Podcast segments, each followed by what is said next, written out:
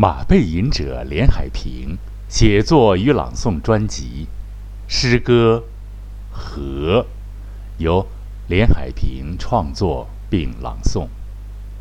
诗歌《和》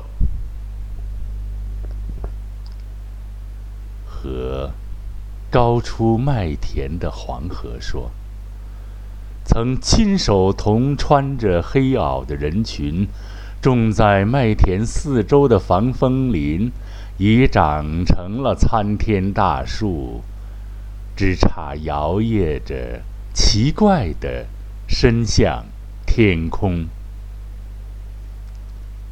和矮小中原矮马和气地说：“谢谢各位。”长得这样矮，使得驾驭者不必超过你们，就可以轻松的驾驭、耕种、收获。虽然麦田的上空从未飘荡过歌声，和肥肥胖胖、聪明的，却。长满龋齿的白猪说：“谢谢你，这位猪群当中会说人话的天才。谢谢你精彩的概括，那深刻精准的夹杂着猪的哼唧的特殊语言，总是在耳边轻松的飘过。”你这辈子啊，算完了，一事无成，吹啦！啊，白来一遭，毁了，还匆匆，哼哼，唱歌也不行，假嗓子，也就会朗诵个匆匆。啊，早晨醒来，再一次谢谢这只。会说人话、超常聪明的猪，和最善于飞行骚扰。欧德欧曼说：“折腾别人灵魂的快感，留下折胳膊折腿的记忆，疼痛存于历史心中。”和随时让人难受的人说：“醒过来吧，沉睡的良心。”答案是沉默，听不到回声。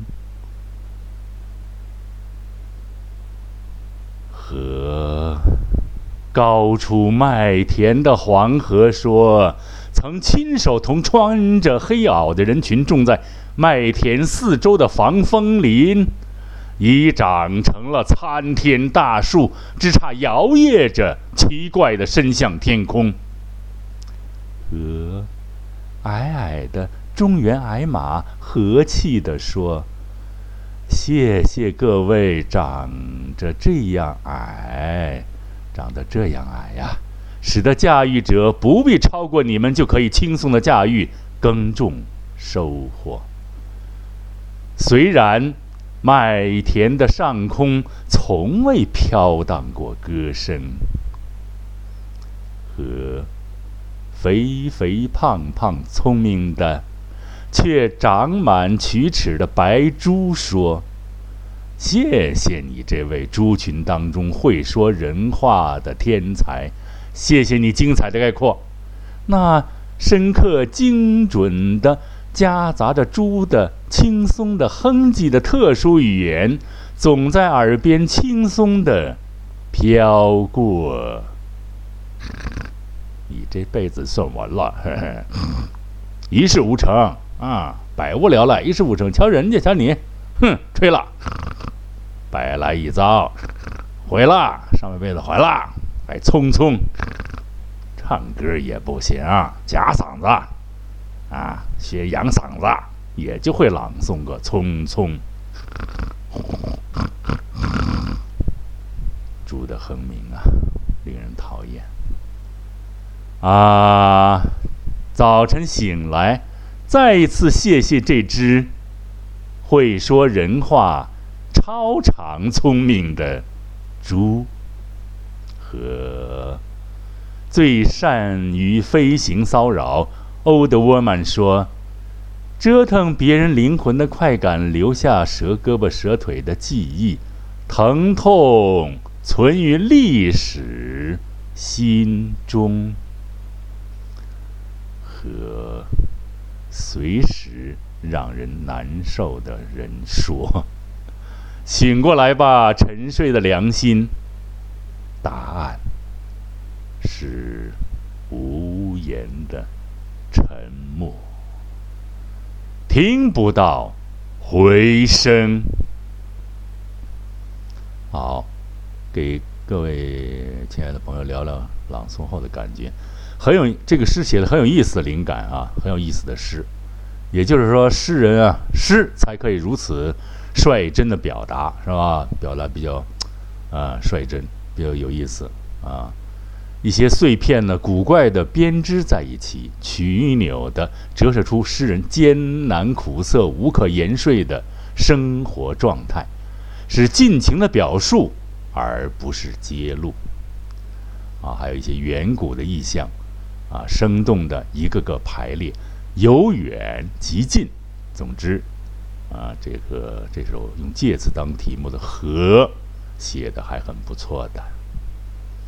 啊，黄河高出平地，我去过，我看这是真实的一个现象。这河一歪，就跟水要要洒出去似的。啊，这个治理吧，永远的治理。中原矮马，这个。这一点呢，说一点题外话。中原矮马不同于果下马，果下马古代它叫能骑小，能从果木下行之啊。中原矮马是一种改良的马，它是一种农村驾驭用的一种马，和国象马是有区别的。那种袖珍的小马很有意思，但是中原马在那一带呢，我也看到过啊，一种受尽驱使的一种可怜的牲畜吧，一种。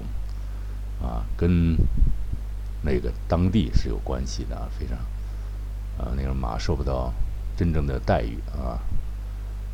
还有一个古怪的意象，猪会讲人话啊，这个是个这个孟景飞，这个这个非常有意思，还会讲出真理啊。这个这个留着大家慢慢琢磨它这个味道去吧，怪吗？其实。真正的那些个生灵的界限是混乱的。如果把这一个个的奇异的意象展开，主播啊，就是这个作者本人我，就可能写成一本厚厚的书啊。这些细项如果连缀打开来，很每个后面都有非常生动的，而且是真实的故事。好，谢谢各位亲爱的朋友们的收听。